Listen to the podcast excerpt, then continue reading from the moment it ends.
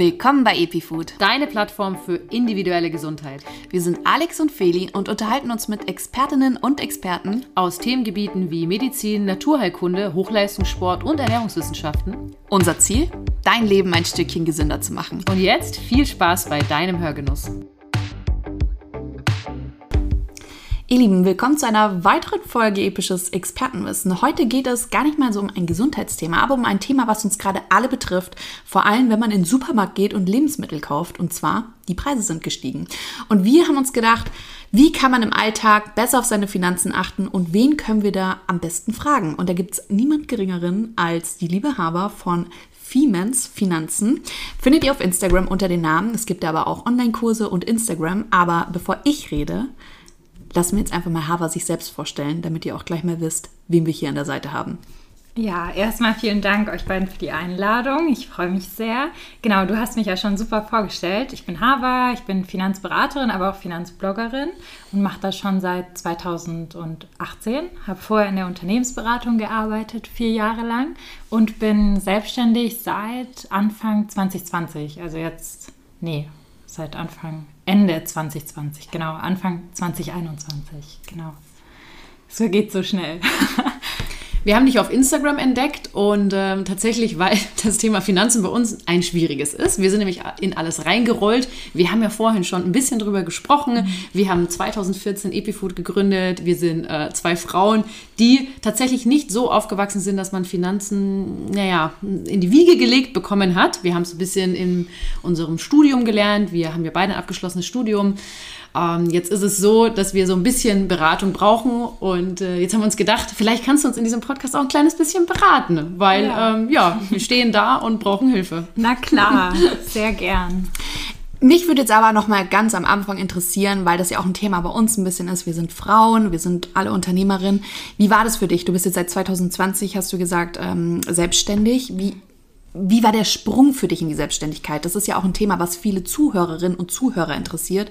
Wie schafft ihr das, irgendwie die ganze Zeit selbstständig zu sein? Ja, das äh, selbst und ständig natürlich äh, nimmt sich ja natürlich dann, äh, steht im Namen schon drin, aber ähm, auch die ganze Zeit durchzupowern. Und wie habt ihr es geschafft, euch diesen Schritt zu wagen? Wie war das bei dir?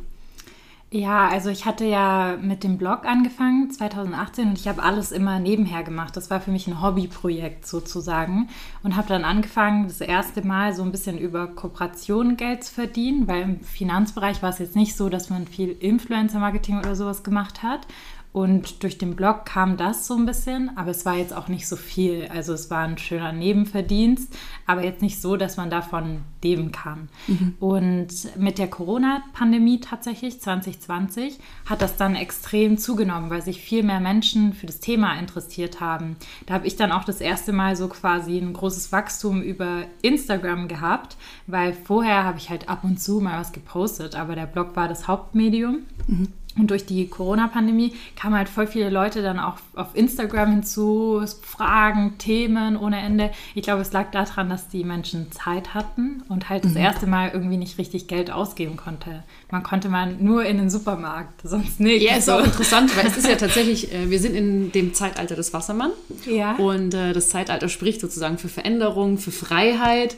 Ähm, diese Dinge, wir hatten alle Zeit, zwei Jahre jetzt, uns ja. mal auf unseren Hosenboden zu setzen, ähm, zu überlegen, äh, wo sind wir im Leben. Bei uns war es genauso. Wir haben es auch als kleinen äh, Stoppknopf gesehen. Wir haben überlegt, was haben wir bisher geschafft, was wollen wir noch schaffen. Also ich glaube, sehr viele haben es auch im privaten Bereich gespürt. Und da kommen die Finanzen natürlich so ganz groß. Ich muss auch ganz ehrlich für mich sagen, ich habe auch mich mit dem Thema Finanzen beschäftigt, da nochmal, ganz neu. Habe natürlich auch für mich immer gesagt, wenn ich 30 bin, dann muss da mal irgendwie was getan werden. Ja? Ähm, Selbstständigkeit, ich glaube, das ist bei vielen so. Äh, wir zahlen vermutlich nicht in eine Rentenversicherung ein, in keine riesige Rente oder sonstigen Quatsch, ja. sondern beschäftigen uns, wenn dann, mit diesen neuen Geschichten, also ETFs, da haben wir ja mhm. auch schon was bei dir auf Instagram gesehen, kannst du vielleicht gleich was sagen ja. dazu, aber eben auch viele andere Dinge, wo man sagt, da kann ich jetzt Geld für später einfach mal zurücklegen. Wenn es auch nur irgendwie, mein Gott, dann sind es vielleicht nur 50 Euro im Monat, ja, besser als nichts. Und ähm, ja, vielleicht hast du da Tipps für Leute, die jetzt in die Selbstständigkeit gehen, die wirklich sonst in nichts einzahlen, sondern irgendwie von der Hand in den Mund leben.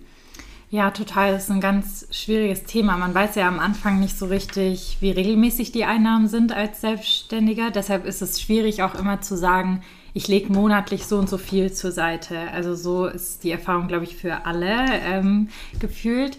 Was da halt Sinn machen kann, ist, dass man irgendwie sagt, okay, ich gucke jetzt erstmal, wie es mit der Selbstständigkeit läuft, weil es ist ja auch im Prinzip ein Investment in die eigene Zukunft, weil man ja vielleicht sich damit einen regelmäßigen Einkommensstrom aufbauen will. Deshalb sollte man das auch immer als Investment sehen, so Humankapital, mhm. ganz wichtig. Man lernt ja auch viel dabei hoffentlich. und, ähm, und dann quasi vielleicht für sich sagen, okay, erstes Jahr Selbstständigkeit, ich fokussiere mich ähm, auf das Thema Sicherheit. Also, dass ich mir jetzt erstmal ein bisschen Puffer anspare, dass wenn halt mal schlechte Zeiten sind, ich nicht direkt diese Selbstständigkeit aufgeben muss, so, was ich liquide irgendwo habe. Ja. Und dann spare ich erstmal das so ein bisschen an und versuche nicht direktes zu investieren, weil die Märkte sind halt sehr volatil, vor allem wenn man direkt irgendwie in den Aktienbereich geht.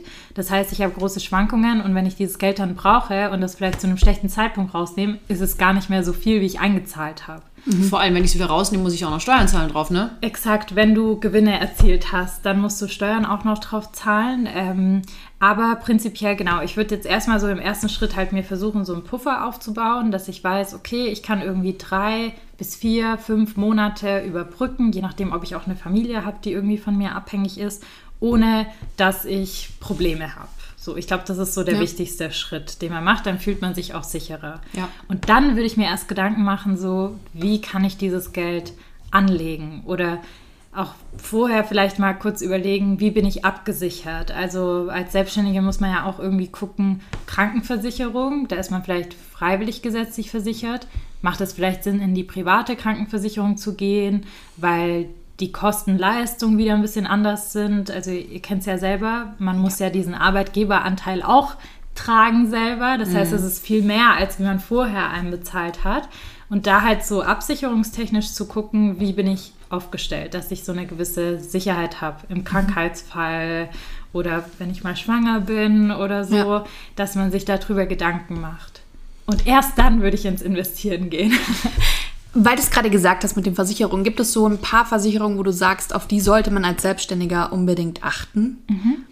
Also für einen selber auf jeden Fall die private Haftpflichtversicherung ganz wichtig und für den Betrieb immer die Betriebshaftpflicht. Die mhm. habt ihr hoffentlich auch. Ja, yes. natürlich. Jeder genau.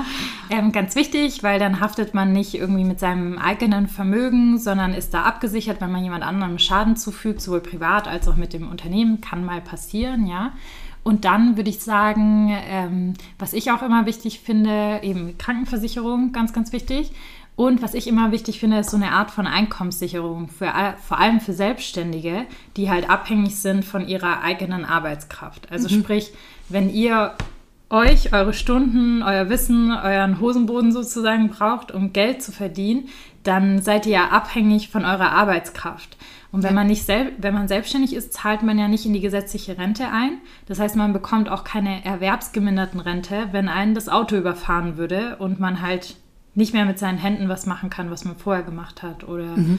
Berufsunfähigkeitsversicherung. Genau, genau, eine BU ist da so die erste Wahl. Es gibt aber auch andere Möglichkeiten, sich abzusichern. Wenn man keine BU bekommt, zum Beispiel irgendwie schwere Krankheitenversicherung, dass man halt irgendwie im Krankheitsfall von Krebs, wenn man halt lange ausfällt, ähm, da abgesichert ist einfach und dann beruhigt schlafen kann. Ich glaube, das sind auch ganz wichtige Dinge, die man machen sollte, bevor man dieses Geld irgendwo anlegt. Weil so hat man wenn man sich das vorstellt wie so eine Pyramide, den Vermögensaufbau, dann ist unten halt die Sicherheit. Und das würde ich sagen, ist halt immer dieser Notgroschen, den man hat. Mhm. Und halt diese Versicherungen, diese Absicherung, dass man weiß, okay, wenn irgendwas passiert, ich bin abgesichert. Und ja. dann kann man viel beruhigter auch, glaube ich, seinem Job nachgehen und auch dem Vermögensaufbau, dass man halt dann Geld investiert.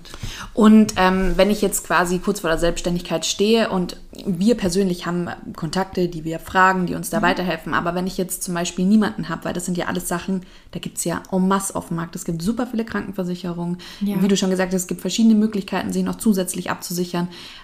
An wen wende ich mich, um da irgendwie so mein perfektes Paket zusammenschnüren zu können? Mhm. Es kommt ganz drauf an, also was man so möchte für einen selbst.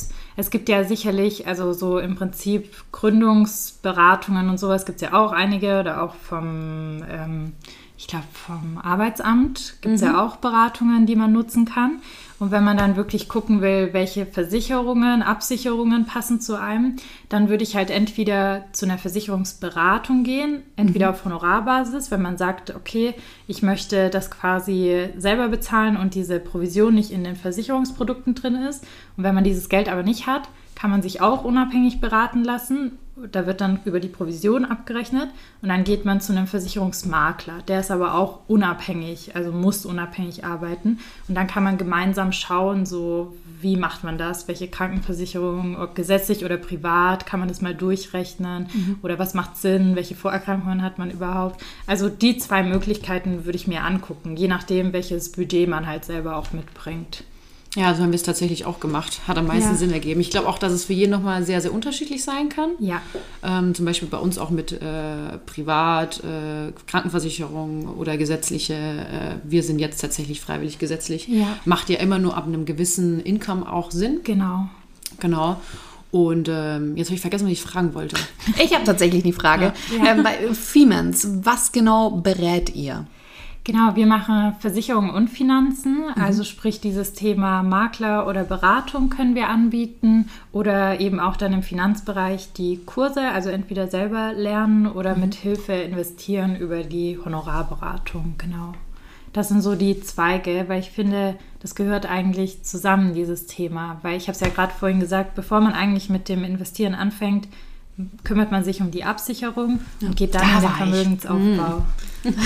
Richtig, ja. zum Thema ETFs, da hattest du ja auch schon mhm. gesagt, erstmal Sicherheit, die haben wir uns jetzt quasi in Gedanken schon mal ja. gebildet, die Sicherheit. Jetzt fangen wir an zu arbeiten. Ähm, jetzt ist so die Frage, in, in, was investiere ich anstatt die klassische Rentenversicherung, anstatt mhm. die Riester-Rente, die wir, glaube ich, alle über den Haufen geworfen haben, zu Recht.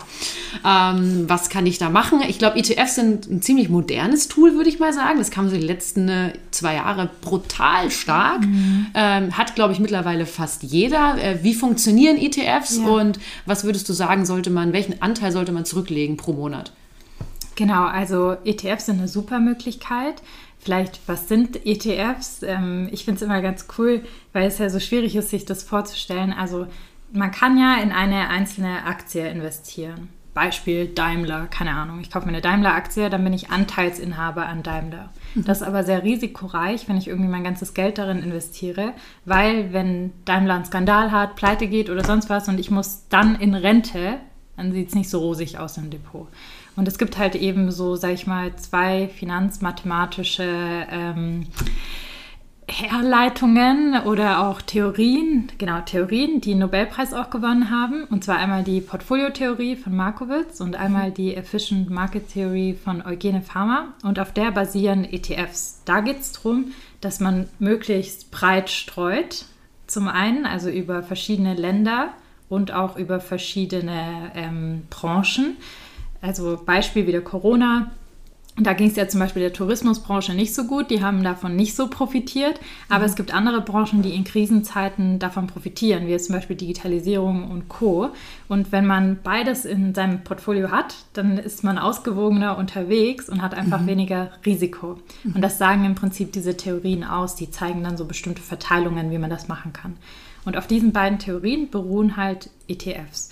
Und ETFs kann man sich vorstellen wie so ein Obstkorb gefüllt mhm. mit ganz vielen verschiedenen Aktien oder verschiedenen Obstsorten von, mhm.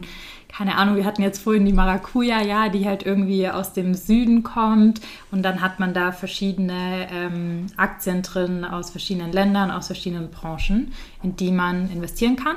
Man ist dann nicht mehr selber Anteilseigner an den Unternehmen, die in dem Korb drin sind, sondern man kauft sich quasi so einen Schöpflöffel aus diesem Salat. Potpourri. Ja, genau. genau. Und das ist der Vorteil bei ETFs. Und was auch noch der Vorteil ist, ähm, der Name ist ja quasi ein Fonds, der Überbegriff für diesen Obstkorb. Und es gibt einmal aktive Fonds. Da würde man sich diesen Obstkorb aktiv zusammenstellen. Mhm. Und dann gibt es noch den passiven Obstkorb, unser ETF. Und da ist der einzige Unterschied, dass man sich den nicht aktiv zusammenstellt, sondern man würde den Obstkorb nach einer Einkaufsliste einkaufen. Und mhm. diese Einkaufsliste ist der Index. Und ähm, Beispiel mhm. der deutsche Aktienindex, ähm, der deutsche Obstkorb sozusagen, da sind die 40 größten Unternehmen aus Deutschland drin. Das heißt, man weiß ganz genau, was man einkauft in diesem Korb und hat nicht mehr diesen Verwaltungsaufwand. Mhm. Deshalb sind ETFs günstiger. Also das kommt noch hinzu. Und deshalb haben die auch so eine Auffahrt gewonnen. Ähm, ETFs gibt es aber tatsächlich auch schon ja, seit 20 Jahren und länger. Ähm, nur in Deutschland ist quasi dieser Hype erst in den letzten Jahren ausgebrochen. Aber ja, es gibt die ETFs schon sehr lange und die sind auch lange schon auf dem deutschen Markt zugelassen. Mhm. Und eignen sich halt insbesondere dann, wenn man langfristig investieren will, also plus zehn Jahre, mhm. weil dann zeigt sich einfach, dass die genau gleich für die aktiven Fonds an Rendite haben. Und was nimmt man dann lieber? Das, was günstiger ist. Also, weil es geht ja von der Rendite weg, die Kosten, die man hat. Deshalb, also langsamer, sicherer Zuwachs. Genau. Genau, wenn man es richtig macht eben, ähm, dann auf jeden Fall. Und du hast ja noch gefragt, ähm, ja, wie viel sollte ich da investieren? Das kommt natürlich ganz drauf an, was für ein Ziel man hat. Wenn man halt irgendwie sagt, ich will mit 50 ähm, in Rente gehen und von meinem Vermögen leben, dann muss man sich halt mal kalkulieren, wie viel brauche ich jeden Monat, wie viel muss dann angespart werden. Dann sind wahrscheinlich 50 Euro zu wenig im Monat. Aber wenn ich jetzt zum Beispiel selbstständig bin und mal starten will, dann kann man das schon ab 25 Euro im Monat. Und das lohnt sich auch, mhm. ähm, weil je früher man anfängt, desto einen höheren Zinseszinseffekt hat man. Das kennen wir noch aus, aus der Schulzeit. Richtig. Ja. genau. Ähm, deshalb lohnt es sich schon auch mit kleinem Geld mal anzufangen, sich ranzutasten und es dann einfach später zu erweitern, wenn man dann mehr verdient. Weil so tut man schon was und ist nicht so der Inflation ausgeliefert ähm, mhm. und das Geld liegt nicht nur auf dem Konto rum. Da kommen wir jetzt auch ähm, zu einer entscheidenden Frage von diesem Podcast. Und zwar würde ich jetzt gedanklich mal wieder zurück in den Supermarkt gehen. Mhm. Ähm, da fällt jetzt einigen auf, die Preise sind gestiegen und zwar enorm gestiegen. Jetzt sind natürlich die Gehälter aber nicht gleichzeitig gestiegen. Mhm. Hast du da irgendwie Tipps im Alltag, wie man, worauf man achten sollte oder wie man, wenn man jetzt zum Beispiel tatsächlich noch ein bisschen Geld auf der Seite hat, äh, wie man das am besten anlegt, anlegt, ohne dass man diesen Verlust hat. Also quasi, ich bekomme jetzt nicht mehr zwei Kugeln für meinen Preis, sondern nur noch eine Kugel Eis ja. äh, für denselben Preis. Was gibt es da so für Tipps, die man im Alltag anwenden kann? Ja, voll. Es ist ja ganz schwierige Zeiten. Ich mhm. habe auch gelernt, die Zeit des Wassermanns, hast du gesagt? Voll, ja, voll spannend. Ähm, das habe ich noch nie gehört. Ja, also die Inflation ist halt extrem hoch. Ja? Wenn man sich überlegt, wir hatten im letzten Monat 7,4 Prozent Inflation. Das heißt, unser Geld ist halt einfach 7,4 Prozent weniger wert und das ist schon eine Hausnummer. Ja. Und wir merken es mittlerweile alle auch im Supermarkt. Also letztes Jahr war die Inflation auch schon hoch, aber eher bei so Gütern wie für Hausbau und Co., also mhm. Rohstoffe, die jetzt nicht unbedingt direkt Stimmt. im Supermarkt waren, genau. Und jetzt wirkt sich das auf uns alle aus, aufgrund von Krieg und ähm, den niedrigen Zinsen, El Geldflutung. Äh, äh, Elektropreise wollte ich sagen, ähm, Strompreise. Ja. Und die sind ja tatsächlich, das wissen die wenigsten, gar nicht mal so abhängig von der Kriegssituation, sondern haben ja alle schon letztes Jahr stattgefunden, soweit ich weiß, weil ja viele Stromanbieter insolvent gegangen sind, dann auf der Börse da was stattgefunden hat. Da bin ich jetzt aber auch eher so gefährliches mhm. Halbwissen.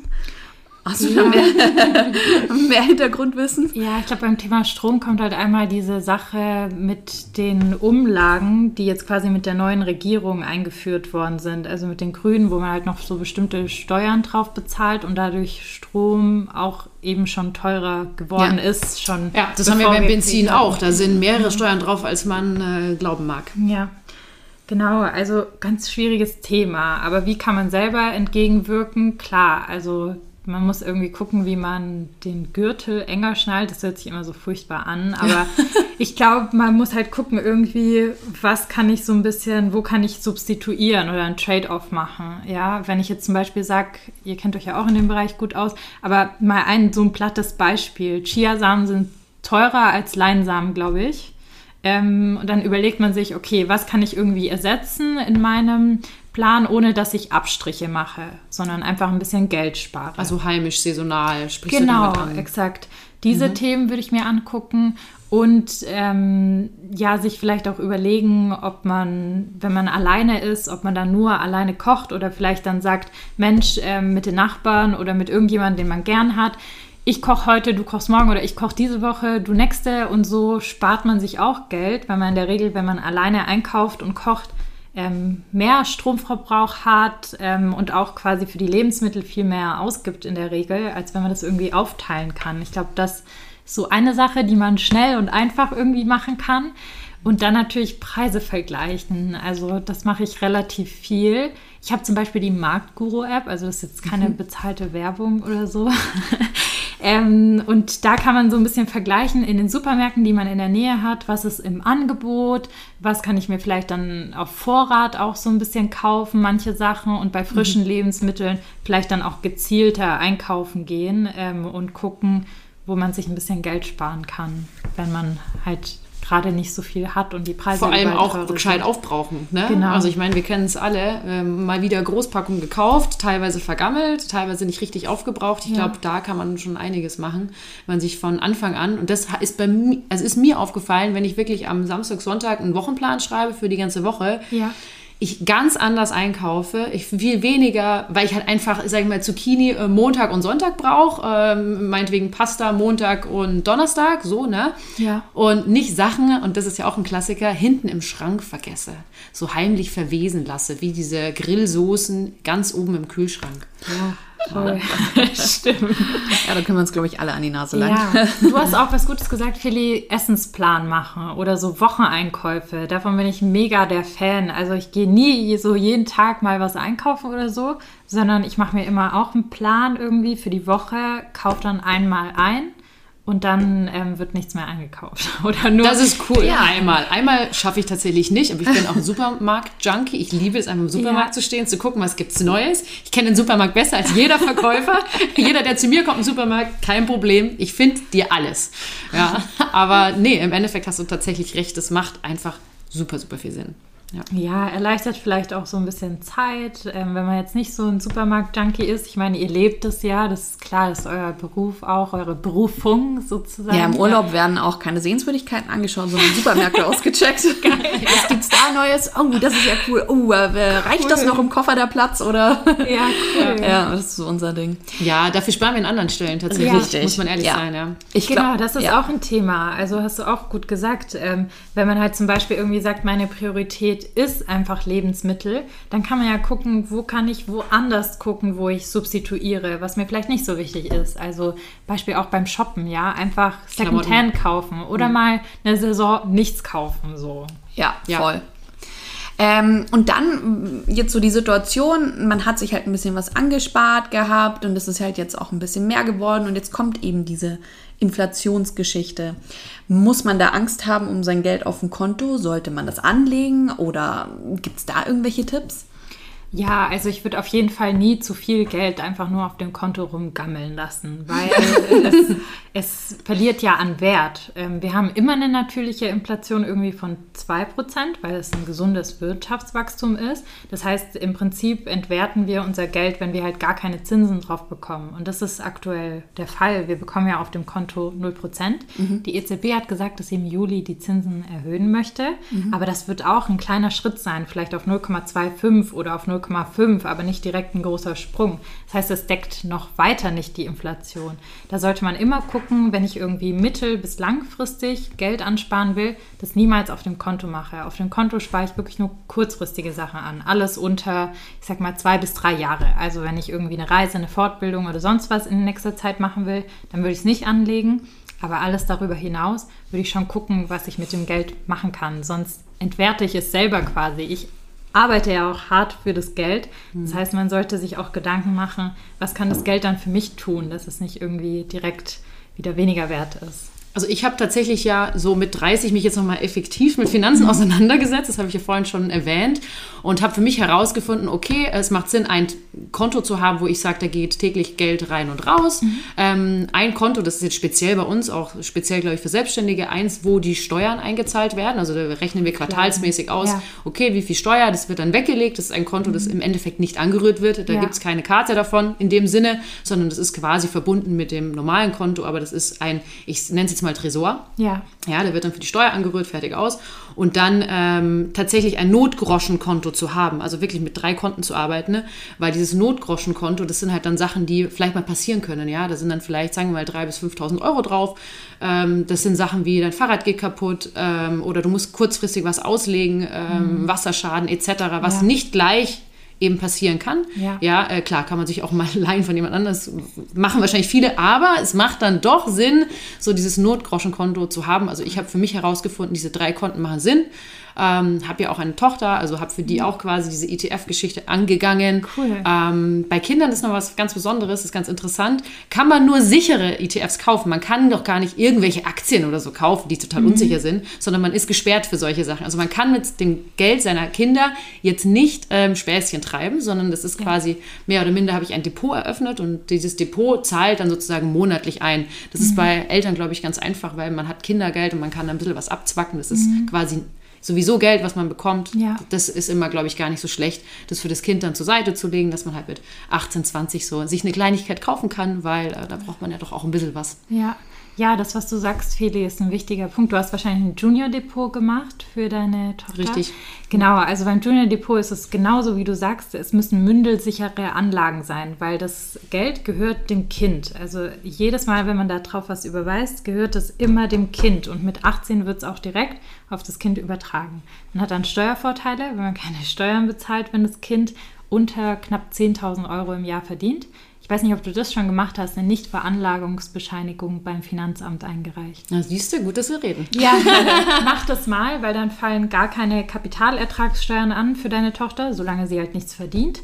Ähm, das gilt immer drei Jahre. Einmal einreichen, das ist ein Einseiter und dann zahlt sie gar keine Steuern. Es wird nichts automatisch abgeführt, sondern es bleibt bei ihr.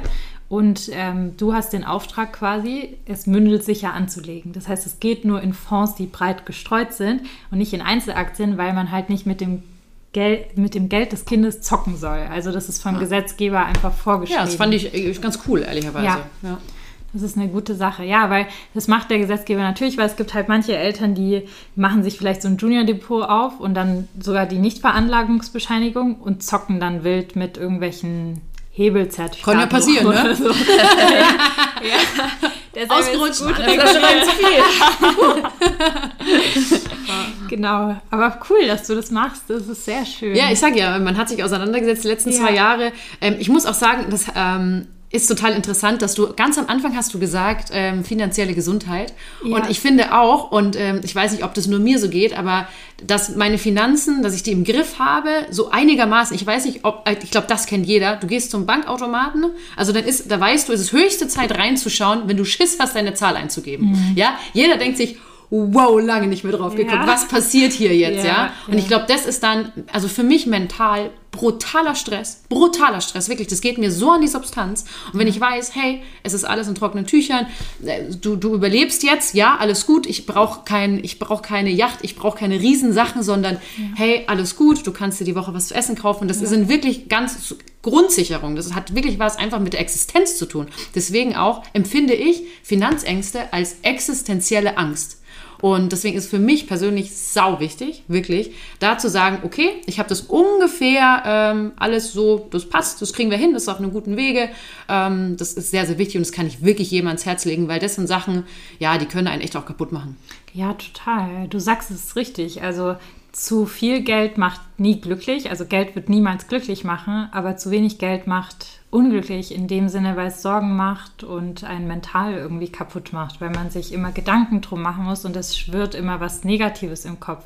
Ist ja nicht so das Gefühl, dass man dann denkt, ja, Geld ist einfach nur ein Mittel zum Zweck, so wie es ja. irgendwie sein sollte, sondern denkt man immer, ich habe zu wenig davon, deshalb ist es ein Problem. Ja, ich finde es halt auch sehr, sehr schade, ähm, dass in Schulen da nicht mehr gemacht wird. So, du kommst halt aus, dem, aus der Schule raus, Gymnasium, hast dein Abitur mhm. gemacht und hast keine Ahnung vom finanziellen Tuten und Blasen, ja. geschweige denn, wie man seine Steuer abgibt und wie ja. man Geld einsparen kann. Und das finde ich ganz, ganz traurig. Ich habe zum Beispiel auch, ich habe Wirtschaftswissenschaften studiert und trotzdem ist es für mich einfach ein Punkt, ich könnte niemandem weiterhelfen. Ich kann ja nicht einmal mir selbst weiterhelfen, was Finanzen angeht. Deswegen äh, sind wir beide auch super dankbar, dass du uns heute dein Expertenwissen hier geteilt hast. Einfach auf ganz einfache Art und Weise, dass ich auch sage, ja, hätte ich mal eher mit dir gesprochen, dann hätte ich einiges vielleicht sogar ein bisschen besser verstanden. Alleine die Metapher mit dem Obstkorb, ja, hilft mir weiter, bringt mir was. So, warum wird sowas nicht in der Schule auch weitergegeben? Ja. ja, auch Steuererklärungsdinge. Ich denke, da kann man ja. auch noch viel machen, weil man kann in vielen Dingen ähm, in Anführungsstrichen Steuern sparen. Mhm. Ähm, macht auch Sinn. Es gibt, ob man, einen, ich sage jetzt mal Kinder hat, ob man ja. jetzt in gewissen anderen Situationen ist. Es gibt, glaube ich, für alles ähm, ganz kluge Moves. Da sagen wir auch, wir verlassen uns natürlich auf den Steuerberater. Ähm, gewissem Sinne sollte man natürlich aber trotzdem auch ein kleines bisschen mitdenken, weil man kennt ja seine Pläne besser als der Steuerberater. Das ist ein bisschen wie beim Arzt. Ja. Du kommst ja auch zum Arzt und du denkst, er soll alles für dich machen. Aber am Endeffekt, er kann sein Handwerk natürlich und er kann dir auch ganz weit helfen, aber wer kennt dich am besten? Das bist du selber. Mhm. Und ob das beim Arzt ist oder beim Steuerberater, es macht schon Sinn, sich ein kleines bisschen auszukennen und zu sagen, gucken wir mal hier, gucken wir mal da. Mhm. Und dann kann man auch, ich sag mal, zu zweit den Weg in die richtige Richtung gehen. Voll, ja. Ich glaube, das gilt für alle Lebensbereiche, auch bei Finanzen. Man kann sich immer auch von jemand anders helfen lassen, aber wenn man ohne Plan und ohne Grundwissen hingeht, dann wird es schwierig, auch für den Berater gegenüber oder auch beim Friseur, ja, wenn man da hingeht und sagt, mach mal. So, ja. dann ist die Wahrscheinlichkeit groß, dass man nicht zufrieden ist am Ende. Und aber auch danach ja, ja. Und aber auch ähm, der Schneider oder die Schneiderin, die halt die Haare dann schneidet oder färbt, ist dann wahrscheinlich auch nicht so happy, weil es die ja. ganze Zeit in dem Moment denkt so, oh, gefällt es der? ist das jetzt richtig so? Ähm, ich glaube, das gilt in allen Lebensbereichen. Ja, voll. Das ist eigentlich ein gutes Beispiel, weil ich finde, beim Friseur hast du quasi die direkte Antwort. Also das, du hast das Ergebnis sofort. Bei anderen Sachen wie zum Beispiel Geldanlage oder beim Arzt und so weiter, siehst du erst in ein paar Wochen oder so auf einmal das Endergebnis und denkst dir, verdammt. Ja. ja, oder man geht nicht mit einem Bild von J-Lo hin. Aber passiert halt mal mit 14. Zufälligerweise ja. dann doch nicht das gewünschte Ergebnis. Oh Wunder. Ja, das kann dann enttäuschen, auf jeden Fall. Auch noch ein wichtiger Punkt, und ich glaube, damit könnten wir vielleicht auch unseren Podcast hier abschließen. Ähm, auch nochmal die Verbindung, wie sehe ich Geld? Also wie betitel ich Geld? Für, ich denke, für viele, wie du sagst schon, Mittel zum Zweck. Bei mir sind, schwingen existenzielle Ängste bei Geld mit. Mhm. Ähm, wie ist es am gesündesten, mit Geld umzugehen? Wie sollte ich Geld sehen? Mhm. Ja, das ist eine ganz Gute Frage. Also es gibt ja hier so die Gurus, die immer sagen, man muss Geld lieben, dann kommt das Geld auch zu einem selber und so. Das finde ich manchmal ein bisschen übertrieben, ja, so ins Spiegel stehen und sagen, ich bin ein Geldmagnet oder irgendwie so. Das ist schon krass. Also das würde ich jetzt nicht unbedingt unterschreiben. Ich glaube, so ein gesundes Verhältnis macht irgendwie Sinn, dass man ähm, halt nicht zu negativ darüber denkt, also auch mal aufbricht, was hat man vielleicht in der Kindheit mitbekommen, weil das prägt sich ja ein in Total. allen Lebensbereichen. Also wenn man immer wieder gehört hat, irgendwie äh, Geld ist nur was Böses und die reichen Menschen sind alle böse, so ungefähr, dann sind es einfach falsche Grundsätze, die man aufbrechen muss, dass man da ein neutraleres Bild für sich bekommt. Weil am Ende mhm. ist Geld halt einfach nichts. Es macht, wie gesagt, einen nicht glücklicher in den Momenten. Es gibt ja auch Studien, die zeigen, wenn man irgendwie über 60.000 Euro brutto im Jahr verdient, ist es gleichgültig. Also da sagt man dann nicht mehr, dass das Geld einen noch glücklicher macht in dem Sinne, mhm. sondern dass man versucht halt zum einen diese negativen Glaubenssätze aufzubrechen und vielleicht so versucht, zum Beispiel, wenn man sagt, ich bin schlecht in Geldsachen, dass man das vielleicht aufbricht und dann sagt, ähm, ich lerne mit meinem Geld umzugehen, weil dann hat man noch diese Perspektive und öffnet eine Tür und steht dem Ganzen nicht so negativ gegenüber, weil ich glaube, alles macht man besser, wenn man nicht negativ an Sachen rangeht, sondern zumindest irgendwie Total. neutral bis positiv versucht. Und wenn man halt ganz bold ist, dann steht man im Spiegel. Das machen ja manche irgendwie auch, also dieses Gesetz der Anziehung, was weiß ich, und sagt dann halt, ich bin ein Geldmagnet. Wenn man das geil findet, ist ja auch gut. Also das ist ja positiv, wenn man das so sehen möchte. Wichtig ist nur, dass man nicht zu viel Negatives damit verbindet, sondern versucht in diese Neutralität bis positiv zu kommen, würde ich mal sagen. Ja. Sehr schön. Das war eigentlich auch ein perfektes Schlusswort. Aber wir sagen tausend Dank für deine Zeit und für dein Wissen, das du uns weitergegeben Danke hast. Danke euch. Das, das war unser gemacht. inneres Blumenpflücken. so, und, ein äh, inneres Money, Money Penny pflücken. Oder wie sagt man da? Money Ein, ein inneres äh, Sterntaler, Sterntaler pflücken. Ah ja, doch, zum allerletzten. Money Kondo. Woher kommt der Begriff? Was bedeutet der Begriff? Ach, von Marie Kondo. Kennt ihr Marie Kondo? Klar. Ah, die Aufräum ja, Mega geiles Wortspiel. Ja. ja, super. Kauft euch das Buch, Freunde. und wir hören uns beim nächsten Mal. Es hat Spaß gemacht. Danke. Danke fürs Zuhören. ciao, ciao. Tschüss.